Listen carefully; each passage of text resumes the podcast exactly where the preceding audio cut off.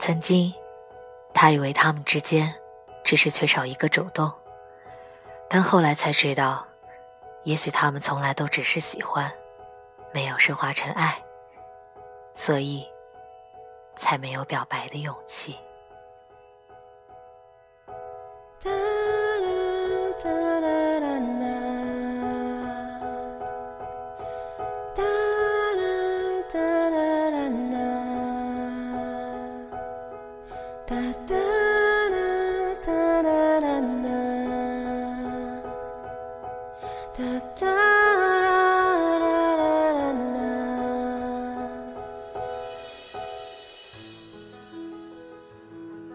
这里是好久不见的荔枝 FM 四二五四零八。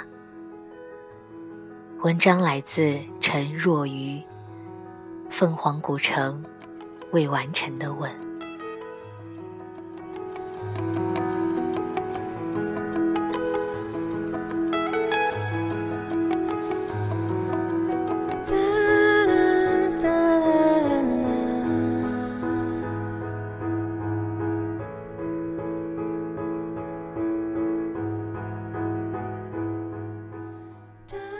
三年夏天，冰豆是在大学毕业的散伙饭上，终于说出他对牛丽丽的心意。他说，在他爱过的那些姑娘里，他最喜欢牛丽丽。但那天晚上他没在，因为他正在去见异地男友的火车上，没能听见他这句煽情的告白。其实这也是冰豆庆幸的地方。如果那天他在场，那句话他是说不出口的。他善于和世界上所有女生猥琐的开玩笑，但面对牛丽丽时，他这一身技能总是自动消失。他在那个时候隐约意识到，有的人可以随口表白，有的人。却永远让你说不出一句轻浮的话来。牛丽丽那种认真的眼神儿，总能击退他所有的自信。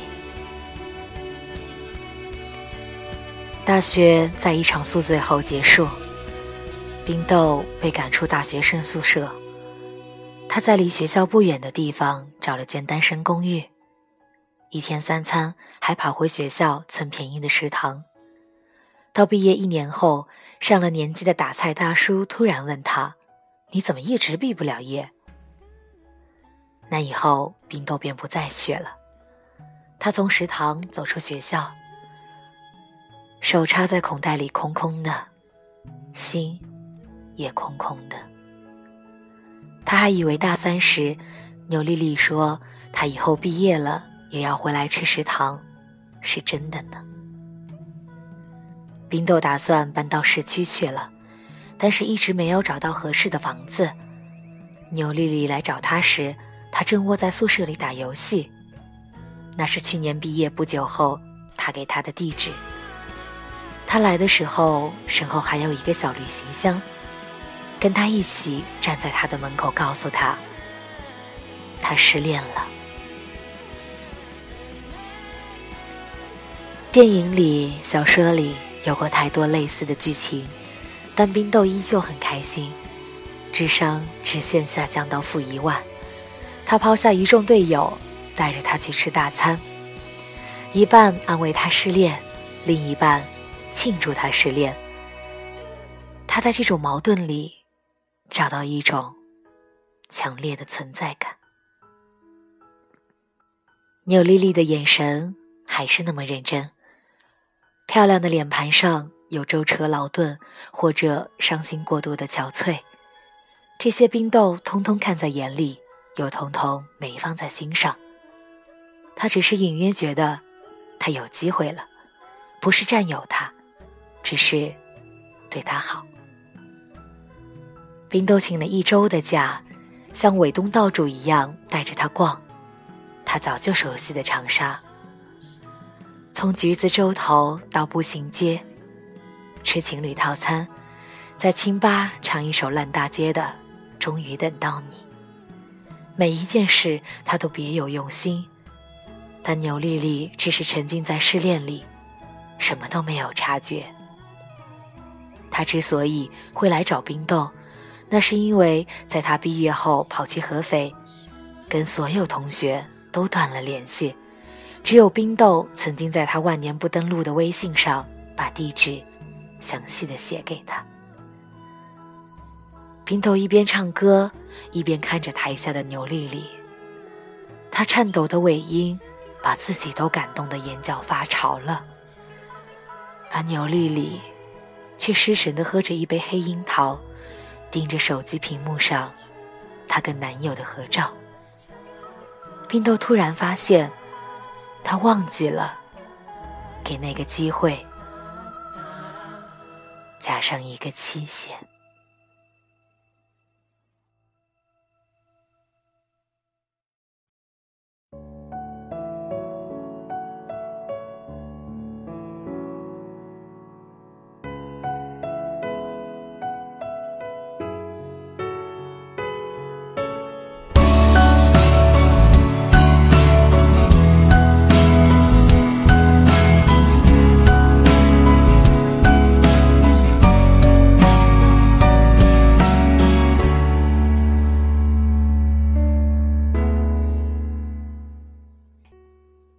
就在冰豆打算再请一个星期假时，牛丽丽却要走了。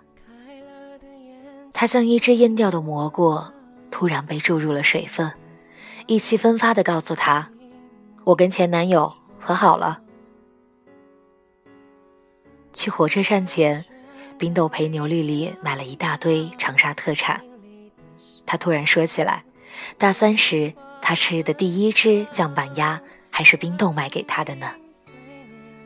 冰豆想起来，那时候他刚刚发觉自己喜欢上他，每天借着老乡的身份给他买各种零食，害他的朋友都以为他是富二代。其实他是用光了自己的生活费，天天跟室友蹭饭。那个时候，牛丽丽的朋友都快爱上他了，但是牛丽丽。却无动于衷。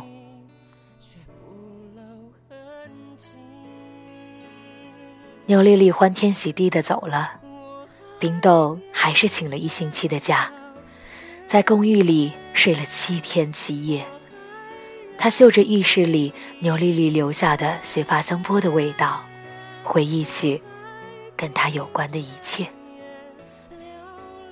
大三结束前，冰豆请牛莉莉去看《暮光之城四》。电影散场后，他们一起在定王台附近散步。牛莉莉突然停下脚步，问他：“你谈过几场恋爱？”一、二、三。在他掰着手指头数到七的时候。牛丽丽眼里的光暗了下去。你真是经验丰富啊！牛丽丽的眼神依然很认真，但口吻却有一种轻柔的失望。冰豆确实算得上一个情场老手，他十几岁的时候也追过许多漂亮的姑娘。但这个他在男生群体中一直引以为豪的事情，此刻却让他不耻。他们依旧散着步，只是牛丽丽的肩离他的肩远了一些。大四之前，他们两个人还有过一次单独的旅行，而且是牛丽丽邀请他的，虽然只是在凤凰古镇两天一夜。他还记得那天的牛丽丽很奇怪，总是问起以前的女朋友，什么问题他都一一作答。但是当牛丽丽问到他是不是跟所有姑娘都睡过时，他差点被呛到。我我只是随口问问。牛丽丽意识到自己的问题有些过头。冰豆过了好一会儿才反应过来。他窘迫地摇摇头，因为那些女孩们都觉得他看起来不靠谱。牛丽丽蓦地红了脸，仰头喝掉一大杯啤酒，转向窗外看凤凰古城，灯火阑珊。晚上的时候，他们一起逛完古镇，去客栈时只剩下了一间。老板以为他们是情侣，还刻意强调大床房。为了避免尴尬，牛丽丽从柜台借了一副扑克。两个人坐在灯火辉煌的窗前，打了一夜的枕上游。天快亮时，牛丽丽提议两人合衣而睡，可冰豆怕她觉得自己别有用心，硬是撑着眼皮一夜没睡。那以后，冰豆隐隐觉得牛丽丽是喜欢自己的，可是，一看见牛丽丽一脸认真的模样，那句喜欢就卡在喉咙里。怎么也说不出口。从凤凰回来不久，牛丽丽就去了一趟合肥旅行，在火车上遇见了现在的男友。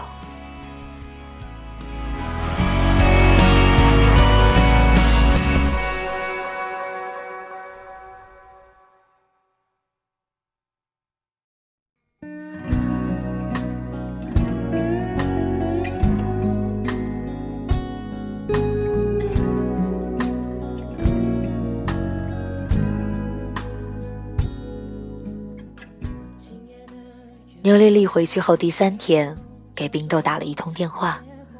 她说她不知道她走的第二天就是冰豆的生日，如果早知道，他会陪她过完生日再走。冰豆在电话这端笑出声来，说了好几遍没事儿。挂完电话之后，他却觉得难过的要死。那天他上火车之前，他真的。很想让他留下来，但依然像中了魔咒一般说不出来。冰冻从来没有喜欢过一个女生这样久。凭他能说会道的嘴和帅气的脸蛋儿，十五岁以后从未有过空窗期。喜欢上牛丽丽以后，其他的女生依旧漂亮，但却只能入目。不能入心了。今夜的月光照在台中，照着我一夜红不成梦，每根头发都失眠。天空它究竟在思念谁？是不是？今年夏天，冰豆下定决心搬家了。他在微信上把新地址告诉牛丽丽。他回了一个笑脸，半个小时后，他又回了一句：“我跟他分手了，打算回长沙。”冰豆盯着屏幕，心漏掉了好几拍。他吸了吸鼻子，仿佛闻见了浴室里去年洗发水的香味。十天后，牛丽丽回到长沙，冰豆没有推掉这间公寓，还提前交了半年的房租。在他回来那天，订了一束绿色的桔梗，以及一个漂亮的花瓶。他用一个二十四岁男人所有的热情去迎接牛丽丽的归来，就差把自己洗干净，喷上香水，捆成大闸蟹送到牛丽丽面前了。牛丽丽在她精心准备的公寓里住下，而她搬去了不远处的小区。除了不用上课，他们仿佛回到了在学校的时候，一起吃饭，一起逛街。牛丽丽不爱说话，冰豆就叽里呱啦的说个不停。阅兵放假的时候，牛丽丽要回家帮他一起订票，他才知道原来冰豆。跟他并不是来自同一个城市。上学时，冰豆每次回家给他带的家乡特产，不过是他托朋友带的。他跟他谈起那些家乡的故事，也都是他瞎编的。为什么呢？牛丽丽一脸认真的问。冰豆从来没有这么紧张过，也从来没有这么认真过，因为我喜欢你。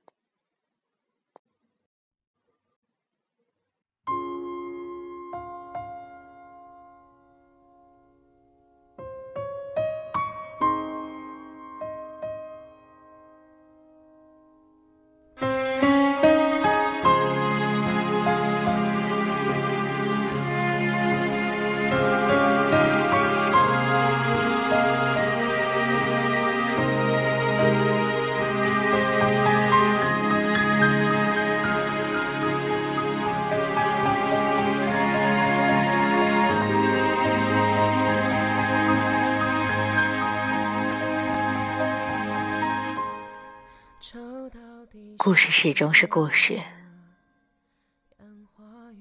牛丽丽愣了下，一脸认真的说：“你开玩笑的吧？”“ 对对啊，被你发现了。”冰豆哈哈大笑，笑的眼睛都酸了。我就知道。牛丽丽拍拍胸口，订了回家的票。冰豆要去火车站送他，他却拒绝了。他说他不能放任自己不断享受冰豆的好，却又无以为报。冰豆也回了一趟家。餐桌上，父母问起他有没有谈恋爱，他的脑海里冒出牛丽丽的脸。许久之后，默默地摇了摇头。那个时候，他好像突然意识到，牛丽丽就像一朵开到极限的蒲公英，轻轻一吹就会被风吹走。这是天涯海角，也不属于他。你古怪的脾气，离别也去。你执迷的眼，幻想惊醒我孤独的身影，飘零一地，细看不是花絮，是点点泪滴。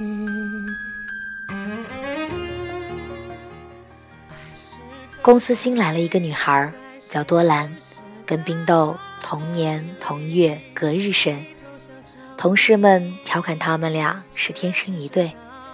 冰豆看了一眼多兰，她的脸红得像天边的晚霞。他的心动了动，但想起牛丽丽，又平静了下来。多兰喜欢冰豆，不久全公司都知道了。只是，冰豆好像还一头扎在跟牛丽丽有关的回忆里。不能自拔，两个人是完全相反的类型。多兰跟同事开起玩笑来游刃有余，笑起来像脱了衣服的玉米，露出一口大白牙。哦，忘了说，牛丽丽从家里回来以后没多久就辞职了，她已经决定回老家发展。离开前，请冰豆吃了一顿大餐，感谢冰豆。这么多年对她的照顾，两人喝了一顿酒，说了许多话。牛丽丽说，她在大学里其实喜欢过冰豆，只是她暗示过好多次，冰豆都没有任何表示。曾经，她以为他们之间只是缺少一个主动，但后来才知道。也许，他们从来都只是喜欢，没有升华成爱，所以才没有表白的勇气。就这样，牛莉莉飞快地消失在冰豆的生活里。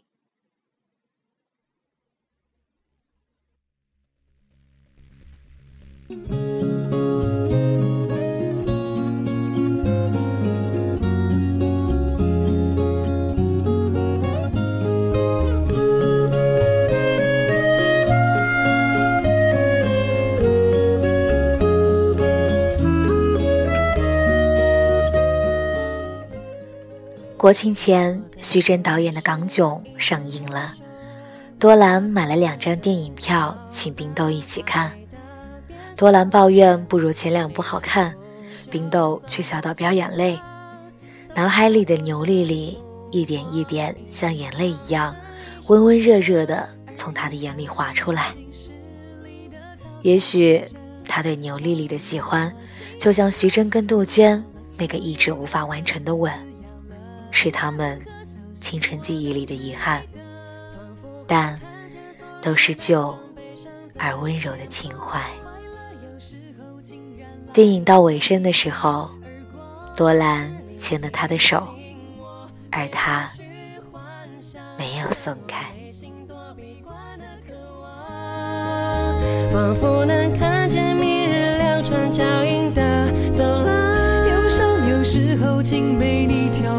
像颗糖，是你抓紧我，往前去张望，望我内心夹岸群花盛放，我被写在你的眼睛里眨样。